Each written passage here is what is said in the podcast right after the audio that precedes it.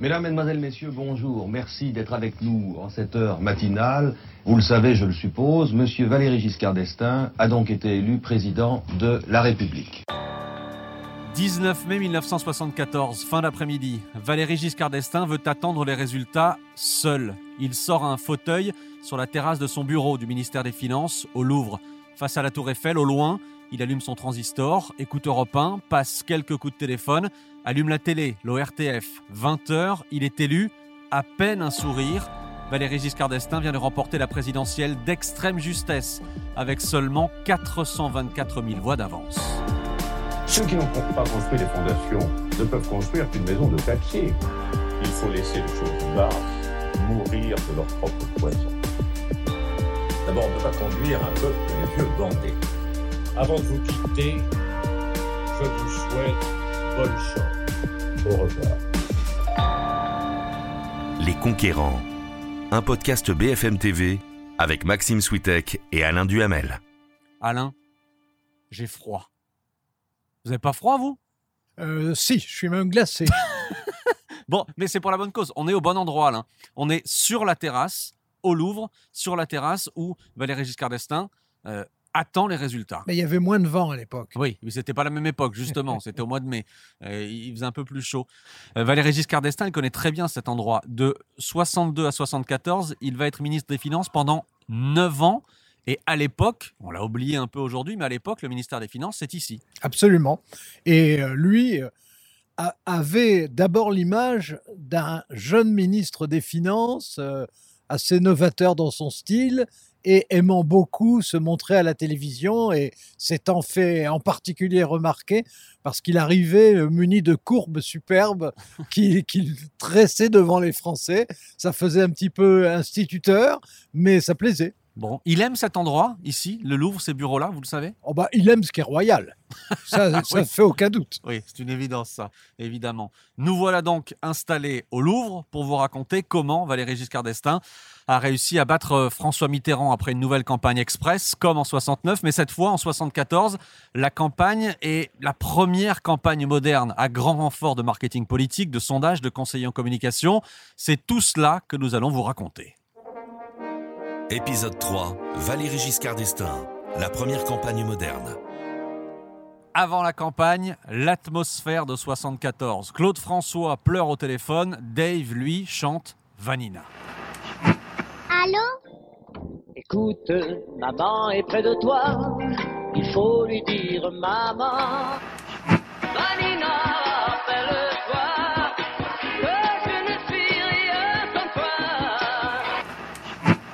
Vous en voulez une autre, Alain? Non, ça va. Ah, vous- j'allais vous laisser le choix entre, entre Julien Clerc ou France Gall. Oh bah Julien Clerc. Allez, Julien Clerc. Si on chantait, si on chantait, si on chantait. En 1974, le français Roland Moreno invente la carte à puce. La petite maison dans la prairie débarque à la télé américaine, le PSG en première division. Christian Estrosi, lui, fait la une des journaux sportifs comme grand espoir de la moto. Christian Estrosi, 18 ans et demi, fut la révélation de ce Tour de France moto. En circuit, c'est net, c'est le premier qui passe l'arrivée qui a gagné. Enfin, en avril 74, on frôle les 500 000 chômeurs en France. Mais, mais, l'événement le plus marquant de ce mois-là, évidemment, Alain, c'est bien sûr la disparition du président Georges Pompidou. Oui, d'autant plus que tout le monde avait remarqué qu'il était en mauvaise santé. Ceux qui professionnellement l'approchaient davantage savaient qu'il était très malade, mais euh, la, rapidité inouïe de, sa disparition a, a pris en réalité tout le monde de court, un petit peu moins probablement Valéry Giscard d'Estaing que les autres. Euh, mais euh, oui, on a été extrêmement surpris.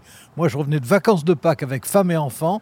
Je descendais du train à la gare de Lyon et c'est des gens qui ont couru vers moi en me disant Pompidou est mort, Pompidou est mort. J'ai laissé ma femme, les enfants et leurs bagages et j'ai filé à Europe numéro 1, comme on disait à l'époque, euh, dardard. Il est 2h du matin, nous sommes le 2 avril. Le téléphone de Pierre Mesmer sonne en pleine nuit. Le Premier ministre reprend ses esprits. Pompidou est au plus mal. Sa santé s'est encore détériorée. Il vit ses toutes dernières heures. Cela fait des semaines que les ministres ont compris que la maladie du président était en train de gagner. Le dernier Conseil des ministres, le 27 mars, a été un cauchemar. Georges Pompidou, incapable de se lever de sa chaise pour saluer les membres du gouvernement. Un détail attire l'œil. Des petits bouts de coton hydrophile se sont accrochés à sa veste. Des soins ont dû lui être prodigués juste avant le début du Conseil. Cela fait des mois que le visage de Pompidou grossit. Les corticoïdes qu'il prend à haute dose le font de plus en plus souffrir. Mais au fait, de quoi souffre le président? Officiellement, de grippe à répétition. C'est en tout cas ce que dit l'ORTF en 1973. Le président Pompidou est-il malade? Cette question qui concerne la vie privée du chef de l'État aurait sans doute paru déplacée il y a encore quelques semaines. Depuis ce matin, on la trouve pourtant dans pratiquement tous les journaux de la presse française et dans un certain nombre de quotidiens étrangers. Dans cette affaire, il faut s'en tenir aux faits connus et vérifiés. Certains peuvent avoir en effet intérêt à enfler ces rumeurs, d'autres à les amoindrir. Les faits connus sont simples. Le président a eu la grippe cet hiver, plusieurs refroidissements, il a grossi. En réalité, le mal qui ronge Georges Pompidou est bien plus grave. La maladie de Waldenström, une forme de cancer du sang impossible à soigner.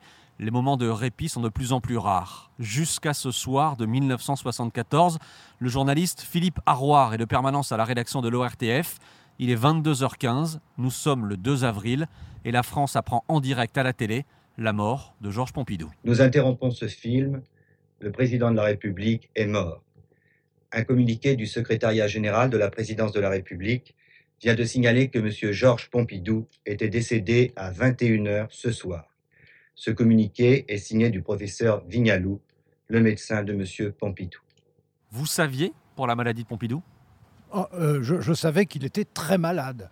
Et je savais que l'ORTF, sur ordre, faisait tout pour maquiller la réalité. Mon frère, euh, qui était chef du service politique de TF1, va de, non, de la Une, oui, oui. de la Une à l'époque, euh, l'avait accompagné dans des voyages. Et d'une part, il avait vu à quel point il s'affaissait littéralement, il, euh, au risque de tomber en descendant de l'avion. Et, et d'autre part, comment ce qu'il disait sur l'apparence de Georges Pompidou était coupé systématiquement à Paris. C'est-à-dire que votre frère enregistrait Absolument. des parties de reportage pour dire voilà dans quel état il est. Et, tout coupé. était coupé. Absolument. Qui coupé Sur ordre. Qui coupé Je pense que c'était sur ordre de Chirac, qui a, à la fin était ministre de l'Intérieur. Et qui a protégé ce secret-là jusqu'au bout, Jacques Chirac. Oui, bah, il avait une passion filiale pour Georges Pompidou et il pensait que plus on mentait sur son état de santé, plus on l'aidait. Mais en réalité, il faut bien avoir en tête que, que l'homme qui était euh, le plus proche et, resté le plus proche jusqu'à la fin, c'était Édouard Balladur, le secrétaire général de l'Élysée, qui lui se rendait chez Georges Pompidou et avec qui Georges Pompidou prenait ses dernières décisions, beaucoup plus que le Premier ministre Pierre Mesmer. Depuis quand était malade Pompidou Est-ce qu'on le sait ça aujourd'hui? Alors, on dit que les tout premiers signes de quelque chose qui n'était pas identifié sont apparus dès 1965.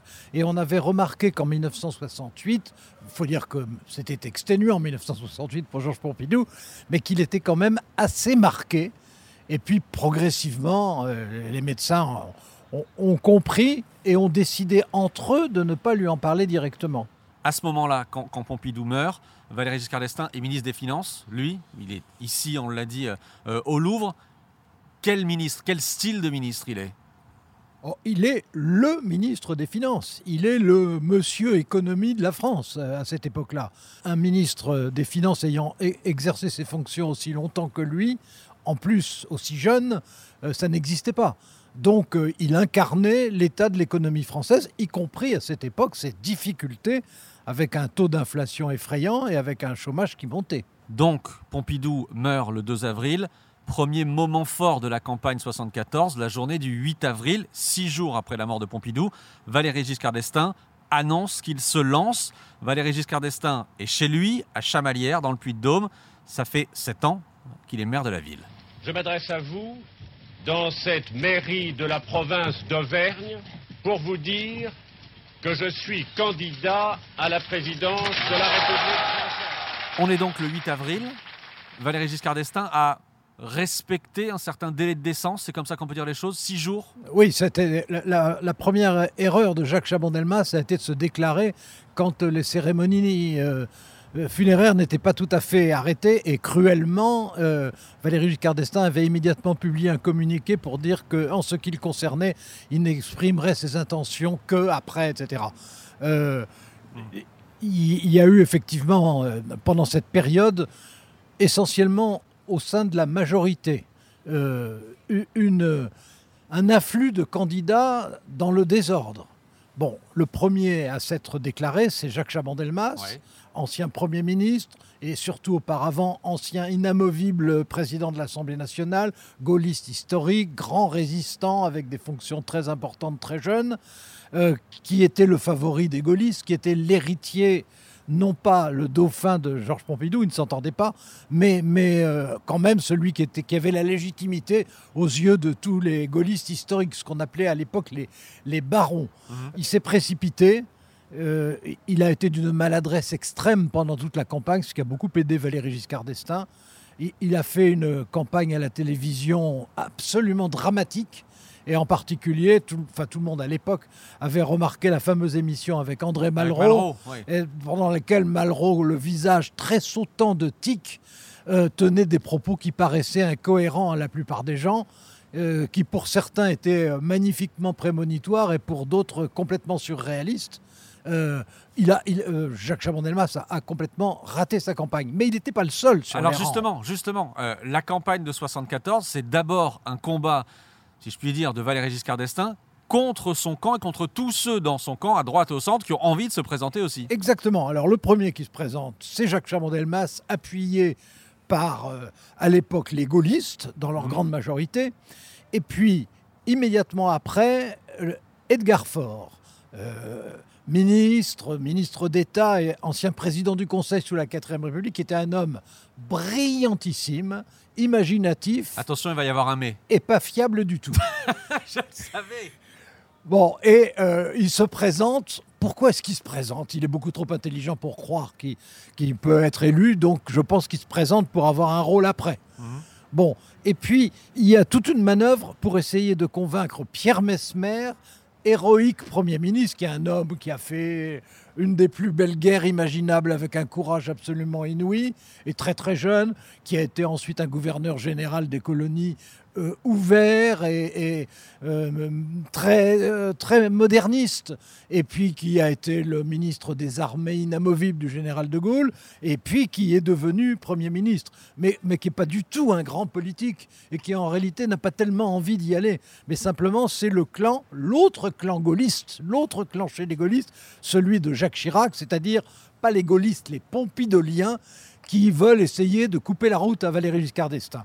Et puis, euh, Chaban, autre erreur, dit immédiatement qu'en ce qui le concerne, il restera, ce qui permet à Valéry Giscard d'Estaing de dire que, euh, bien entendu, il se serait effacé devant Pierre Mesmer, mais que, compte tenu des circonstances, euh, il va lui aussi continuer son chemin. Et, donc, il y, a- vraiment une, euh, une période de foisonnement de candidatures contradictoires avec, des, avec des préoccupations pas toujours tellement honorables. Et puis, le, ce qui fait la différence, c'est Jacques Chirac, le ministre de l'Intérieur, le jeune ministre de l'Intérieur, le favori de Georges Pompidou, et qui arrive à entraîner ce qu'on appelle les 43, c'est-à-dire des parlementaires, des anciens ministres, des notabilités gaullistes, derrière Valéry Giscard d'Estaing et contre Jacques Chaban-Delmas. Et ça fera la différence et ça permettra à Valéry Giscard d'Estaing, qui par ailleurs, lui, mène une campagne franchement brillante. Alors on va en parler, mais je reviens à cette journée du 8 avril. Valéry Giscard d'Estaing se déclare candidat à Chamalières. Au même moment, le même jour, François Mitterrand euh, se déclare aussi.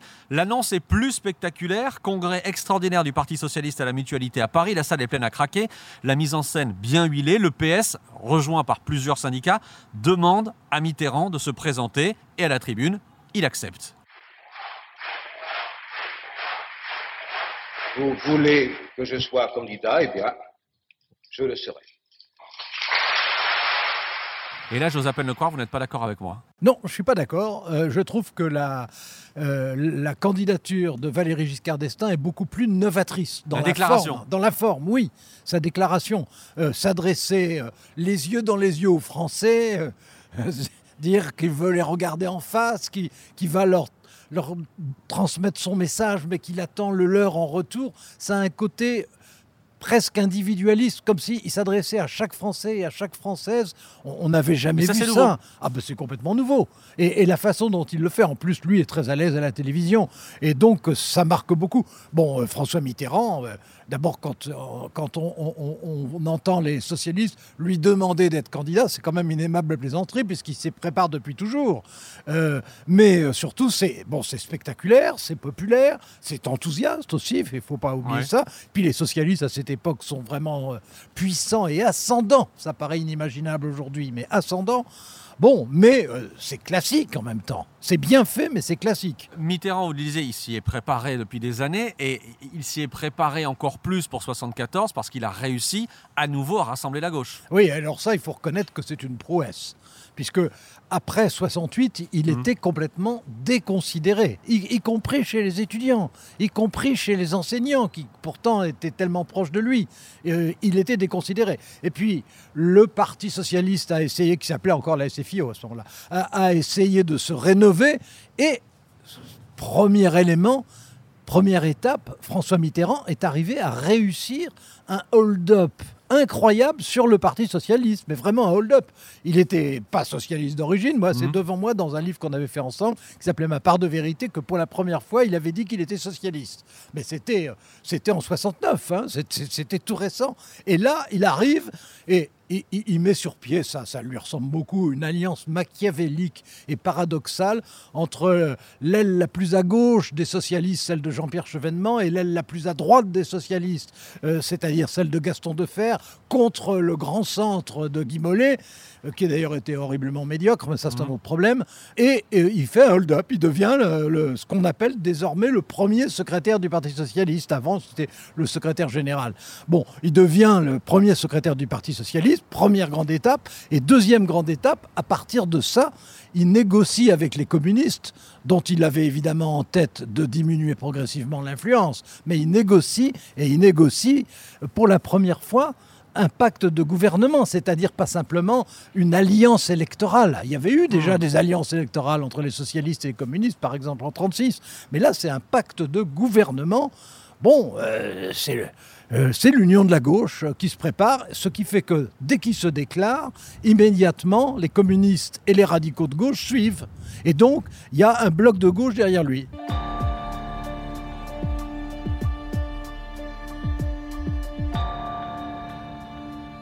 Revenons à Giscard. Giscard, qui a donc été ministre de De Gaulle, ministre de Pompidou, il a une obsession, c'est de faire campagne au centre. Pourquoi est-ce qu'il a cette obsession-là en tête?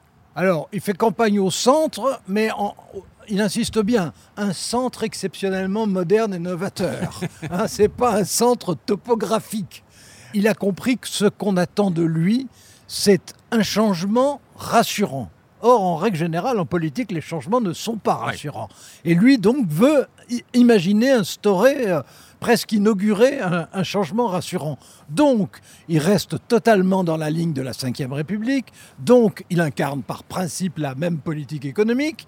Donc, euh, il est euh, respectueux vis-à-vis des gaullistes. Mais en même temps, ça doit être une nouvelle force qui l'emporte et une nouvelle force qui devient le centre du pouvoir. Et cette nouvelle force, il la situe au centre. En, en réalité, euh, il n'est pas centriste. Bon, euh, j'en ai discuté quelques fois avec lui après. À- à- quand il était président, il se disait qu'il était centriste. Mais euh, quand il était ministre, c'était en fait un modéré. C'était quelqu'un qui, à l'origine, venait quasiment euh, du centre des nation- des indépendants et paysans. C'était la droite euh, la plus classique. Simplement, il était arrivé à la réinventer.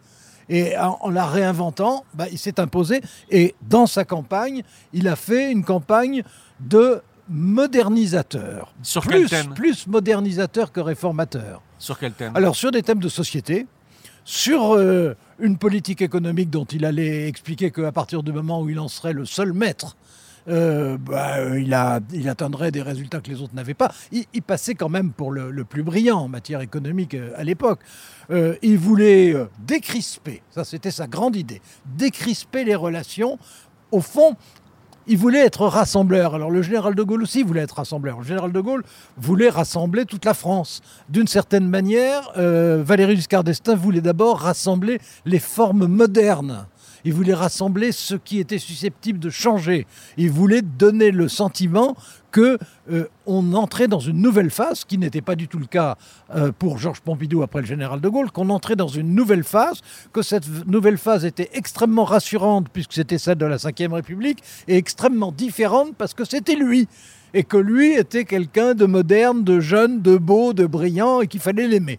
Mais tout ce qui va faire son, septennat ensuite, euh, notamment l'IVG, euh, euh, la majorité à 18 ans, etc., c'est déjà dans le programme de 74, on en parle déjà? C'est pas explicite à ce point, il lançait plutôt des hameçons. Mais on, croyait, euh, euh, enfin on croyait, ceux, qui allaient voter pour lui, mais même, un- même un peu les autres quand même, croyaient qu'avec lui, il y aurait des différences, et que comme ces différences ne seraient pas des grandes différences économiques, puisque c'était lui l'économie, ça ne serait pas des différences de politique étrangère, même si il, avait, il insistait quand même sur la dimension européenne, plus que les autres. Bien que Chaban soit aussi un Européen. Mais enfin bon, il le disait par exemple plus carrément que François Mitterrand.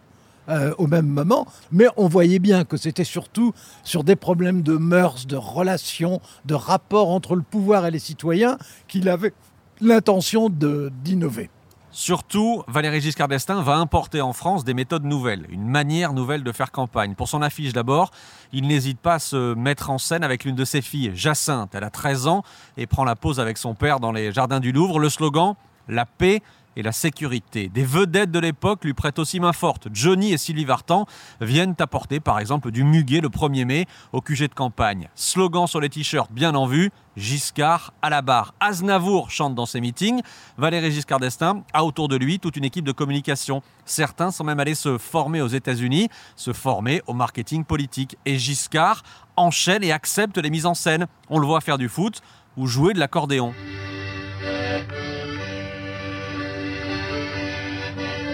Giscard, c'est Kennedy avec un accordéon. Giscard espère devenir le Kennedy français. Vraiment. C'était ça, c'était ça son idée.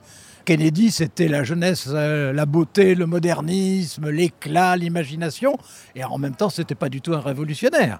Valéry Giscard d'Estaing, c'est pas du tout un révolutionnaire non plus, mais il veut incarner la jeunesse. Ça, c'est une grande différence quand même par rapport à toute la première partie de la Ve République.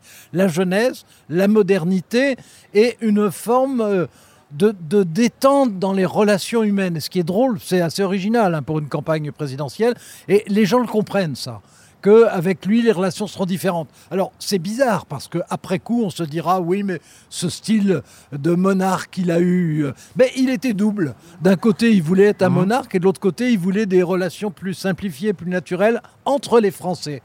Je reviens à Kennedy, ils se sont rencontrés avec JFK. à Oui, quand il était ministre des Finances. Oui. C'est normal. Et il y avait une photo que- dont il était très fier, où on les voyait l'un à côté de l'autre, et euh, qui montrait volontiers. Et alors pour la campagne, Giscard en 74, euh, c'est déjà un enfant de la télé. Ah bah, c'est c'est le seul Ouais. hein, parmi les candidats. Euh, Jacques Chaban-Delmas, qui était un homme très sympathique et qui avait beaucoup de qualités, était exécrable à la télévision et le savait. François Mitterrand, euh, qui euh, a- a- avait déjà fait des bonnes émissions à la télévision et qui avait une certaine habitude, mais c'était d'abord un, un orateur parlementaire qui en plus était toujours trop long, d'ailleurs ça lui restait jusqu'à la fin. Euh, Valéry Giscard il s'était entraîné en studio quand même, avec des professionnels de la télévision pendant des années. Et euh, il était arrivé, en règle générale, bah, ça a été moins vrai pendant le débat présidentiel, mais en règle générale, à apparaître décontracté et naturel. Vous l'avez entraîné, vous? Ah non, ça, j'ai jamais entraîné un homme politique, franchement. Mais euh, j'ai pas mal de confrères qui l'ont fait. Euh, une petite parenthèse. Encore une fois, on est sur cette terrasse, ici au Louvre. Euh, on racontait tout à l'heure que c'est ici qu'il découvre les résultats de l'élection présidentielle. Si on sait tout ça, et si on connaît l'ambiance de ce jour-là précisément, le fait que Valéry Giscard d'Estaing veut être seul, fait tout pour être vraiment seul, en fait, il n'est pas tout à fait seul. Il y a une caméra qui le suit à ce moment-là. C'est la caméra de Raymond Depardon. Et il y a un documentaire qui a été fait par Raymond Depardon qui est absolument extraordinaire. À la demande de Valéry Giscard d'Estaing. À la demande de Valéry Giscard Oui, d'Estaing. c'est Valéry Giscard d'Estaing qui l'a voulu. Et, et qui était en même temps décidé à ce qu'il ne soit pas diffusé tout de suite. Oui, et qui a été diffusé beaucoup, beaucoup plus tard. Oui, absolument. Et, euh, il y avait un contrat et euh, Valéry Giscard d'Estaing en était le maître. Euh, bah, déjà, l'idée était euh, originale. hein. Mhm. Et, ça On n'avait impliquait- jamais suivi un, Non, candidat puis comme ça. Bah non, jamais, puis jamais un, un maître pour le suivre quand même. Ouais. C'était de pardon, c'était quand même quelque chose, c'était, un risque pour Valéry Giscard d'Estaing, même si c'était pas diffusé tout de suite. Euh, mais ce qui est intéressant, c'était la démarche. C'était tout de suite de montrer euh, euh, l'homme non seulement euh, en public, mais dans, dans ce qu'il faisait pendant la campagne, comment il vivait pendant la campagne. Et euh, ben, il avait un rapport à l'image qu'aucun de ses prédécesseurs n'avait. De Gaulle, c'était du, du grand théâtre classique. Euh, Pompidou, c'était plus familial, mais c'était très prudent. Euh, Valéry Giscard d'Estaing, c'était audacieux. Le premier tour, c'est une formalité? Bon, ce qui était une formalité, c'était euh, le fait que euh, Valéry Giscard d'Estaing avait déjà distancé de façon définitive Jacques Chaban-Delmas et que François Mitterrand s'était imposé. Mais c'était très important de savoir à quel niveau exact chacun des deux se situerait. François Mitterrand, qui était le, le- le meilleur expert électoral, avait fait ses calculs. Et euh, quand on a eu les résultats du premier tour, il a dit il manque un point. Et à l'arrivée, il aura manqué un point. Il aura manqué, on va voir ça effectivement. Euh, question rituelle, question grave, Alain. Quel est pour vous le moment clé de cette campagne en 1974 Alors pour 74, là, sans hésitation, c'est le premier duel à la télévision. Mesdames, Messieurs, le débat entre les deux candidats à l'élection présidentielle ouvre la campagne électorale à l'ORTF pour le second tour de cette élection. Je vous propose un truc. Je raconte le débat, ce premier débat, vu de l'extérieur, et après vous racontez le débat vu de l'intérieur parce que vous avez arbitré le débat. On fait comme ça On est parti. Alors, vu de l'extérieur, que sait-on? D'abord que c'est effectivement la première fois que deux candidats finalistes à la présidentielle vont s'affronter dans l'entre-deux tours. Après moult tractations entre les deux équipes, le débat est fixé au 10 mai 1974, c'est un vendredi soir. Valéry Giscard d'Estaing et François Mitterrand ont donc rendez-vous au studio 101 de la Maison de la Radio pour arbitrer ce débat. Jacqueline Baudrier et Alain Duhamel. C'est un raz-de-marée, 25 millions de téléspectateurs et la postérité retient une séquence. François Mitterrand attaque Valéry Giscard d'Estaing sur sa politique faite pour les riches. La réponse de VGE est entrée dans l'histoire. D'abord, je vais vous dire quelque chose, je trouve toujours choquant et blessant de s'arroger le monopole du cœur. Vous n'avez pas, Monsieur Mitterrand, le monopole du cœur. Vous ne l'avez pas. Euh, J'ai un cœur comme le vôtre qui bat sa cadence et qui est le mien. Vous n'avez pas le monopole du cœur. Et ne parlez pas aux Français de cette façon euh, si blessante pour les autres. Alain, c'est à vous de raconter le débat vu de l'intérieur. Bah, écoutez, ce débat, euh, je, di- je dirais que notre euh, participation réelle a été de le mettre sur pied plus que de l'animer. Alors, avec euh, Michel Bassi, avec qui j'avais dirigé plusieurs émissions depuis 1970, euh, avec Michel Bassi, on s'était mis en tête depuis longtemps d'essayer de monter un débat présidentiel quand le jour se présenterait. Puis on était fascinés par, comme toute notre génération, euh, par le, fameux débat euh, entre Kennedy et Nixon. On voulait la même chose en France. Bon, et donc dès que Georges Pompidou est mort. Euh, on, on s'est réparti les rôles. Euh, euh, Michel Bassi avait écrit une biographie de Valéry Giscard d'Estaing, elle le connaissait très très bien. Moi, j'avais fait le livre Ma part de vérité avec François Mitterrand. On s'est un peu réparti les rôles. On, on a pris notre initiative vraiment nous. Bon, et, et puis euh, j'ai toujours supposé que la direction générale de l'ORTF était quand même au courant. En tout cas, Valéry Giscard d'Estaing a accepté facilement parce qu'il pensait qu'il était le meilleur à la télévision et que ça pouvait que ça devait le servir au moment clé. François Mitterrand était plus réticent pour les raisons inverses, évidemment, mais en même temps a très vite compris que si on, on- on savait qu'un duel lui avait été proposé et qu'il s'était dérobé, ça serait évidemment à son détriment. Donc il a accepté. Mais alors, les deux ont posé des conditions totalement drastiques, comme on était demandeur pour organiser ce débat. Donc on était bien obligé de passer par leurs conditions. Puis il Quelles faut- conditions, et puis il ne faut pas oublier que c'était encore l'ORTF, hein, et que l'ORTF, c'était quand même plutôt le régiment que, que la, la- la- la deuxième ou la onzième compagnie. bon, donc euh, on, on a pris nos risques en faisant ça. Euh, Michel Bassi a été vraiment très bien dans cette affaire. Et puis, bon, bah, ça a marché. Euh, ça a marché euh, à condition que, à condition qu'on ne serve à rien. En Ouais. fait. C'était la principale condition. C'est-à-dire ah euh, on était autorisé à présenter l'émission, euh, j'étais autorisé à lancer les thèmes, et encore j'avais intérêt à ne pas me tromper et pas les lancer trop tôt ou trop tard. Euh, pour le reste, euh, Jacqueline Baudrier qui dirigeait l'information sur la une, et, et moi qui avais été choisi par tirage au sort avec Michel Bassi sur la 2, euh, on, on était un homme et une femme horloge. Je veux dire, on devait veiller à ce que le temps de parole ne soit pas dépassé, à dire, et maintenant, si on parlait de la politique économique comme des imbéciles. Je veux dire, honnêtement, on ne servait à rien.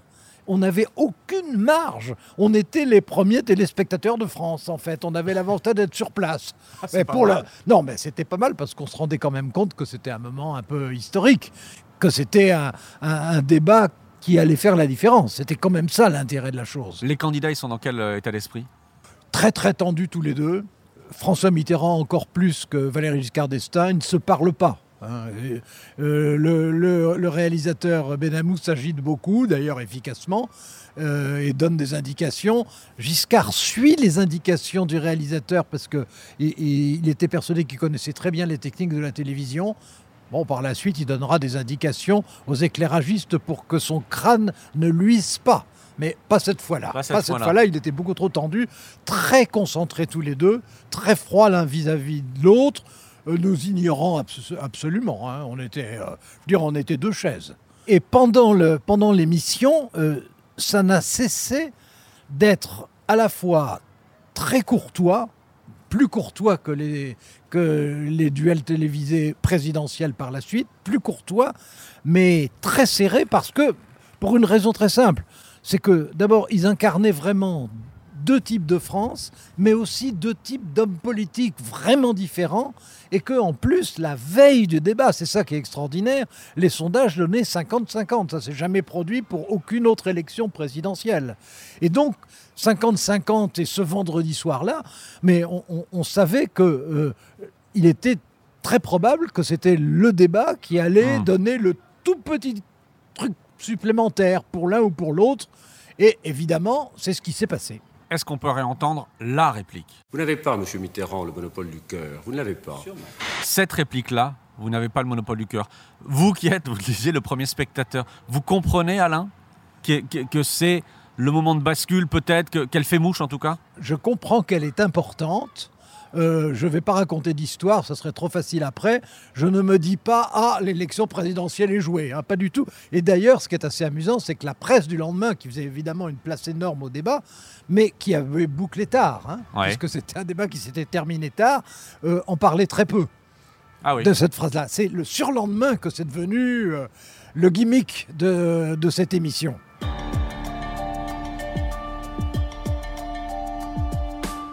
Suit au fil des épisodes.